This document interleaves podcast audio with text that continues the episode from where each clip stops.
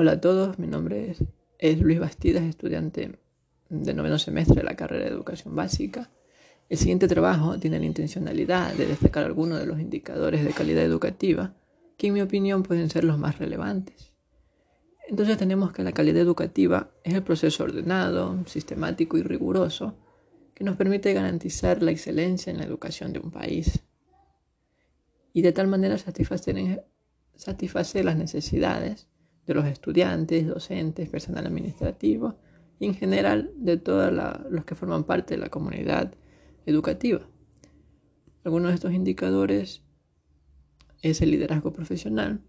que se basa en la gestión de los equipos directivos, que es primordial a la hora de conseguir una alta calidad educativa, debido a que estos profesionales son los responsables de trazar las metas a seguir y adoptar medidas para que se lleven a cabo además de inspirar y motivar a docentes a promover los valores del centro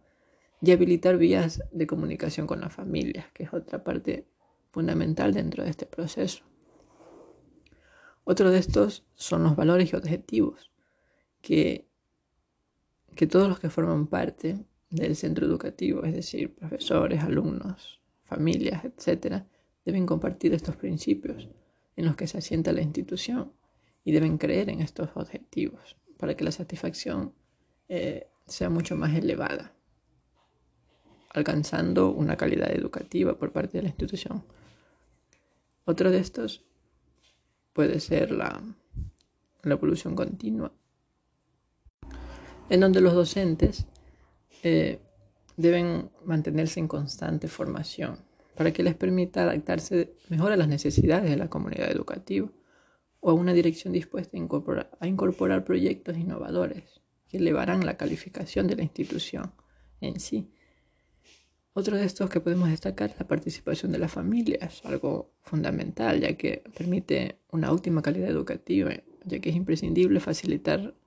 la colaboración de padres y madres en el entorno de aprendizaje de sus hijos para que estos se sientan en confianza, eh, se sientan motivados